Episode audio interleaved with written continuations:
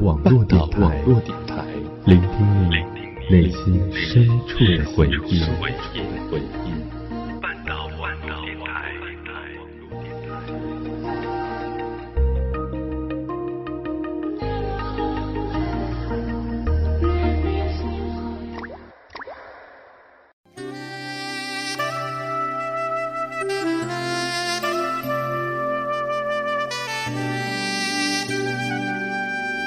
流光岁月，经典美文，欢迎走进半岛网络电台，品文轩。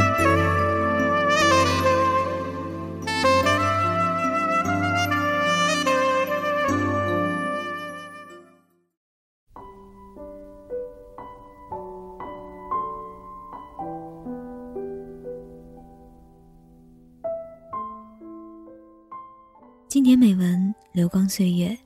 您正在收听的声音来自半岛网络电台，我是方叶。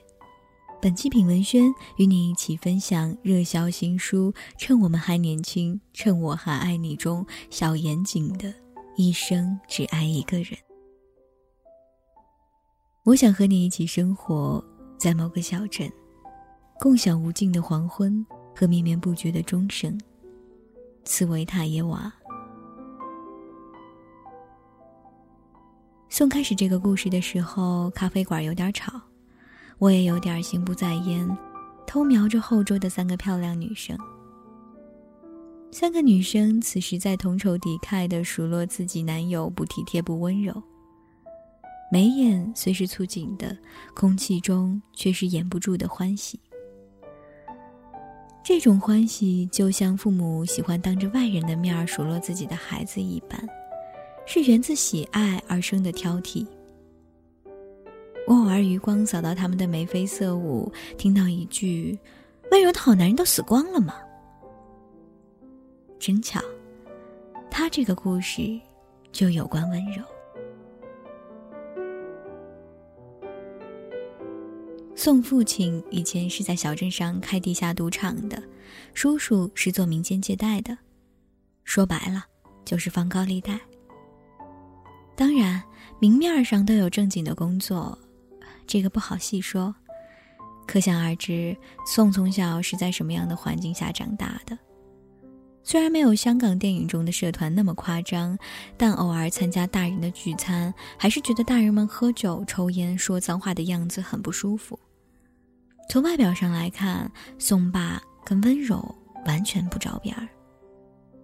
但尽管如此。父亲和叔叔在宋眼里，并非是什么凶神恶煞的坏人。据宋所知，他们并没有做出什么出格的事儿。宋从小就不是个好勇斗狠的人，跟宋妈的性格很像，文静内向，喜欢看书，小猫小狗，花花草草。因为宋父亲的关系，周围的父母都不会让小朋友跟宋接近。宋被默契的孤立着，而这样的环境下，宋没有变坏，完全是因为宋有一个优雅的好老妈。宋妈以前是个越剧演员，宋自豪地说：“见过的同学的妈妈中，她妈妈是最年轻、漂亮、有气质的，怎么也不似个小镇上的中年妇女。用现在的话说，像个大龄文艺女青年。”宋妈喜静，待人轻柔，平时也不喜外出，在家种花养草、看书刺绣、念佛打坐。兴起之时，唱唱越剧名段，养了一只黄狸猫和一条大白狗，都很乖巧，不吵不闹，日子过得平淡而清闲。宋父年轻的时候穷。又没什么文化，虽然脑子灵，但是出身贫困又没技术。外公很看不起他，觉得配不上宋母。然而母亲跟宋说，她从来没想过嫁给他父亲以外的男人，因为只有宋父看她的眼神是温柔的，可以融化人的。后来宋父捞偏门发达了。对外公一家可以说是三天一小礼，五天一大礼。搞得外公无所适从。让女儿嫁了吧，显得自己嫌贫爱富，前倨后恭；不让吧，女儿芳心已许，又说不过去。最后还是宋母霸气，气冲冲的来到宋父面前，斥骂道：“买母猪呢？我说了要嫁你吗？”宋父无所适从，傻笑道：“这不行，落子无悔啊，不带这样回去的哈。”宋母气笑了：“落子个屁！我告诉你，我一不会温柔体贴，二不会任劳任怨。你要敢对我发脾气，我拍拍屁股就走人。”宋父当场就抱住了宋母，生怕他要逃走一般，大声说：“您放一百个心，以后温柔体贴我来，发脾气你来，咱俩男女搭配，结婚不累。”嘿，就这么成了。宋的叔叔经常跟宋吐槽说：“你爸你妈简直就不是我们这个时代的夫妻，不知道的还以为演电视剧呢，男人气魄都没了。”这话真不假。从小到大，父亲对母亲的温柔，宋都看在眼里，简直可以说是轻声细语，低声下气，生怕惊着了他，他就真的拍屁股走了。现在想想，父亲简直把母亲当做女儿般疼爱着，生怕她受一点委屈。而宋母也只有在父亲面前跟平时不一样，时而骄横。时而任性，每当父亲回来晚了，就故意锁门不开，唱起越剧讽刺道：“官人你好比天上月，为妻好比月边星。月若亮，星也明；月若暗来，星。”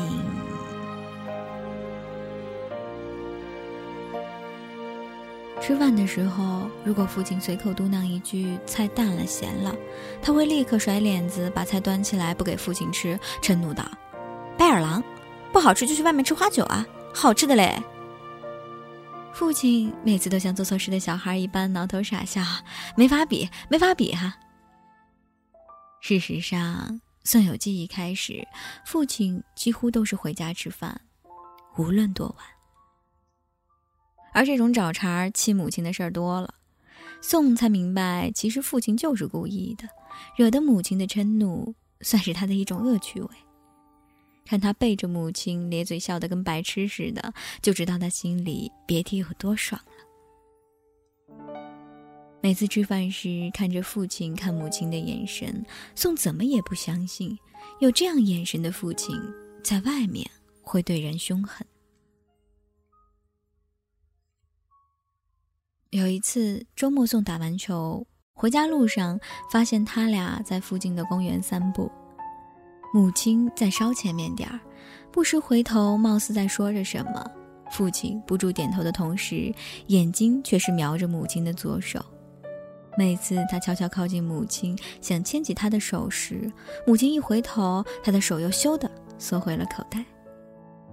这个场景。每次回想起来，都觉得异常窝心。在他们的爱情中，宋更多的像是个 VIP 观众，最近距离感受他的温柔和他的幸福。一切本来非常美好，生活按部就班的走向幸福，没想到如宋书所说的电视剧般。这对夫妻竟然遇到了命运，这个老套又残忍的编剧。送上大学那年，母亲确认癌症晚期。宋爸疯了，把医生摇得跟骰子似的，反复哀求：“多少钱都行，我老婆不能死啊！多少钱都行，我老婆不能有事儿，求求你了，医生，求求你了！”那是宋第一次看到宋爸求人。也是宋第一次看到他在大庭广众之下哭得像个孩子一样。那之后，宋爸什么都不干了，只是到处找人找名医，进口药、造血干细胞移植之类，只要听说有效，不管三七二十一，都要去试一试。医院换了好几家，各种治疗都试了，效果还是不明显。几个月下来，宋就没见他咽下过什么东西，整个人瘦了一圈儿，皮带都宽了两个扣子。宋妈这些年就没吃过苦、受过累，这病着实让她越来越煎熬。尤其是爱美的她，日渐憔悴昏沉，有时候难受起来就不让宋爸进来看她。宋知道，他想在他心中一直是美美的，不想让他看到他狼狈的一面。宋妈说：“就当是替宋爸还债了，万般带不走，唯有夜随身。也许自己过得太舒服，把上辈子的福报都花完了。有一次，他悄悄跟宋说：‘最担心的不是宋，是万一他真的走了，你爸可怎么办呀？’”这糙汉子可别乱来呀！原来宋以为他这个 VIP 观众看的是一场喜剧，谁知一转眼，喜剧变成了悲剧，百般滋味，各种场。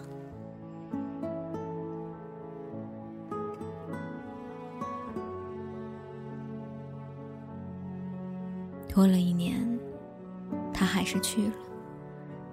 彻夜守灵的时候，总看到宋父在一个人喃喃自语，好像在跟妈对话似的，一会儿笑，一会儿皱眉，一会儿又拿头撞墙，看得众亲友胆战心惊，生怕他冲动。好在宋爸最后也没做傻事儿，但那之后他整个人都不得劲儿了，什么都不想做，成天拿着宋妈生前的衣服物件闷在房间里。吃饭也不好好吃，光喝酒。宋住校每周只能回来一次，每次回来都要好好打扫整理一番，心里难受的很。祸不单行，那一年，两千零四年，宋叔被刑拘了，肯定要坐牢的。宋爸听说宋叔被抓了，主动自首扛了大头。所幸小镇小，平常他们也确实没做什么坏事儿，抓不到什么实证。各种努力下，最后宋叔判了一年三个月，宋爸判了两年。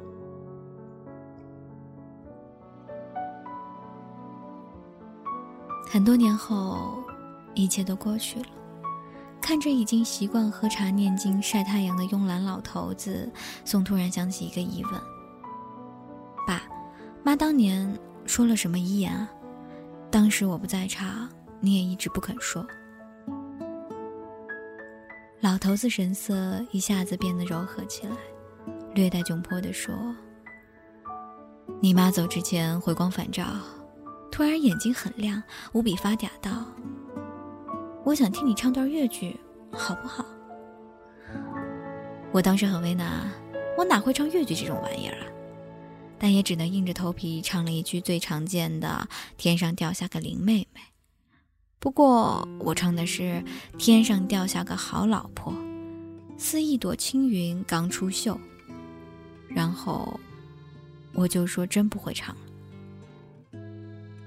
这样啊？那妈怎么说？宋爸的嘴角是笑着的，眼角却开始渗出了泪。他说：“你妈就一直笑个不停，最后说了一句：‘真难听。’”宋说到这里，咖啡馆里已经无比安静。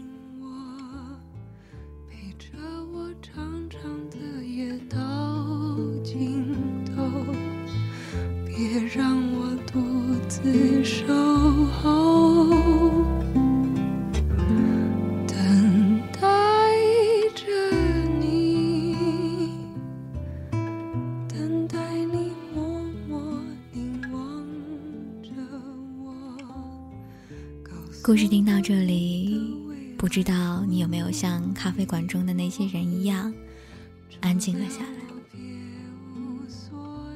每个故事，每个人从当中所感悟到的东西都不相同。这样一篇很感人的故事，来自小严谨，一生只爱一个人。本期品文轩到这里又要跟你们说一声再见，我是方叶，这里是半岛网络电台。想要听到更多更好的声音、更好的节目，可以登录新浪微博搜索“半岛网络电台”并添加关注。我们下期节目再见了。